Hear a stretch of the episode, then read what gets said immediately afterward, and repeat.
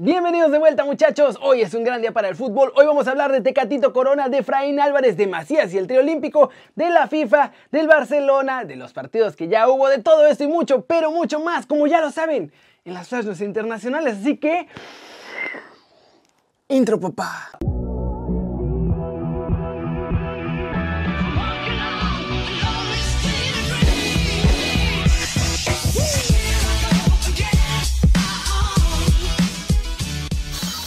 Arranquemos el video con la nota One Fútbol del día. JJ Macías está incómodo en el tri porque siente que le falta protagonismo en el torneo preolímpico. Y todo esto salió porque los que estuvieron en el estadio cuando México derrotó a Costa Rica 3 a 0, en el que además lograron conseguir el pase a las semifinales, pues los que estaban ahí de la prensa vieron cómo todos los jugadores se reunieron en el centro del campo del Akron. Ahí estaban celebrando, platicaron y se felicitaron por el triunfo y se veía una gran unión de grupo. Sin embargo, Hubo uno que no fue a celebrar con ellos, Macías. De hecho, los vio así como de reojo y en lugar de acercarse decidió seguirse directito y sin escalas hasta el vestuario, ya para bañarse, cambiarse y hacer pues todo lo que tenía que hacer. Recordemos que en teoría Macías iba a ser el titular, pero llegó lesionado, por lo que su lugar fue ocupado por Alexis Vega, que además lo ha hecho bastante bien y no soltó la titularidad ante los ticos.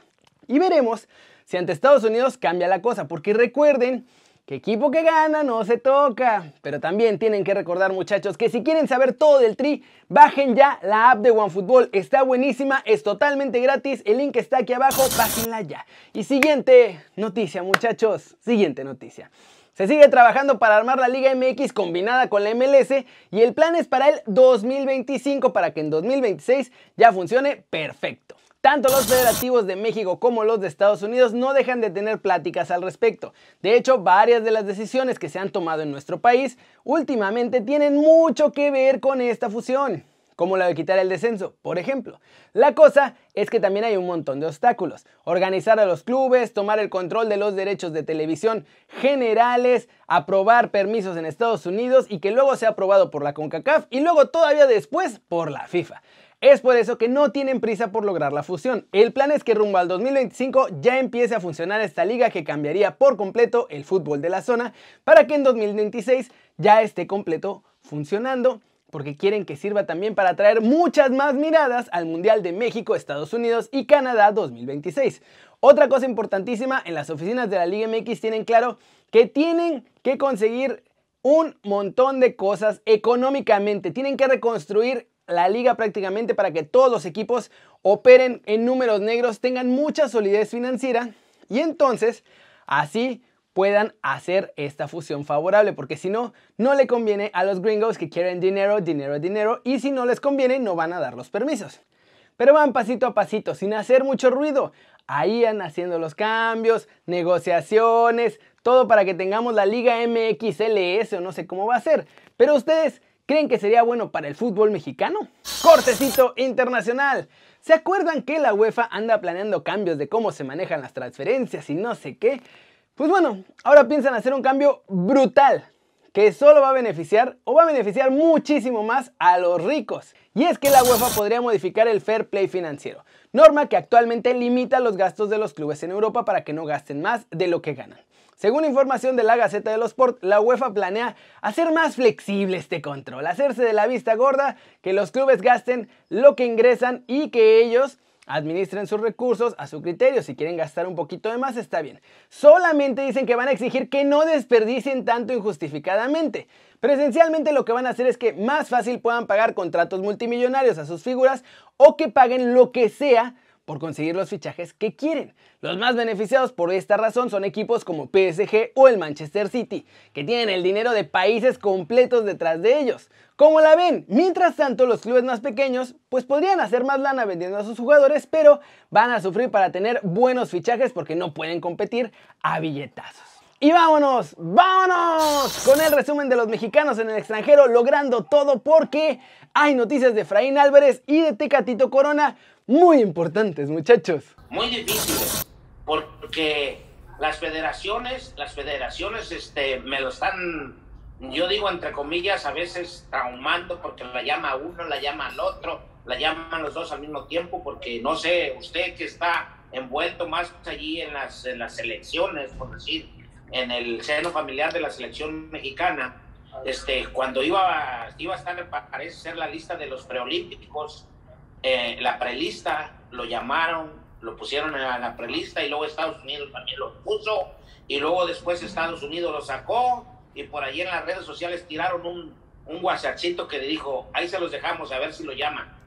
Y así sucesivamente, pero dentro de lo normal, lo único que le puedo decir es de que nosotros, juegue donde juegue, lo vamos a apoyar. Ya bien sea en México, ya bien sea en Estados Unidos, la decisión al final ya es de, no quiero que el día de mañana mi hijo diga, por culpa de mi papá yo estoy aquí. No.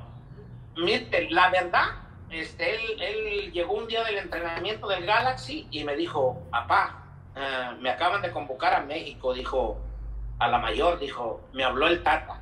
Por su parte, hoy el portal oficial del Chelsea, muchachos, hizo eco del interés que tienen ellos por el fichaje de Tecatito Corona.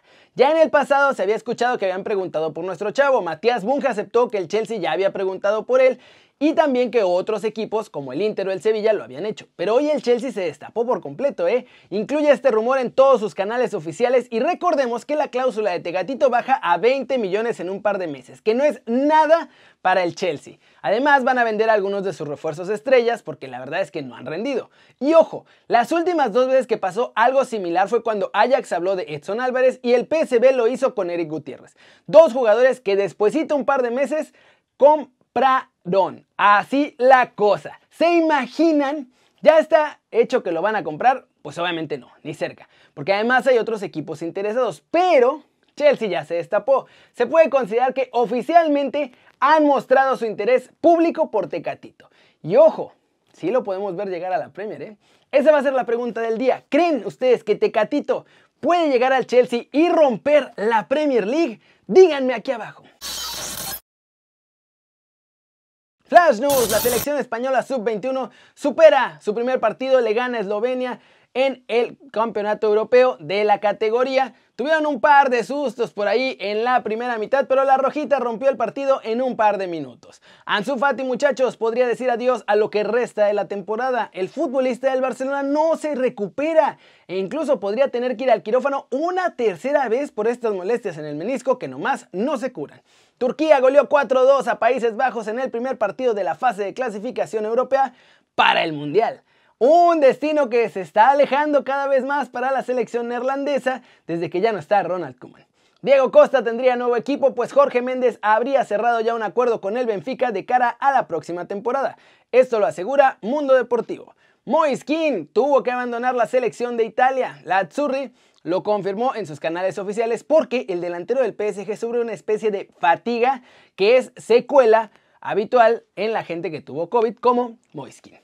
Joseph Blatter y Jerome Valque volvieron a ser suspendidos de cualquier actividad en el fútbol. Esto lo decidió la Cámara de Resolución de Comisión de Ética Independiente de la FIFA porque los volvieron a sancionar porque sí hicieron demasiadas tranzas y además los multaron con otros 900 mil morlacos. ¿Cómo la ven muchachos? Muchas noticias muy pronto, pero eso es todo por hoy. Gracias, gracias por ver el video.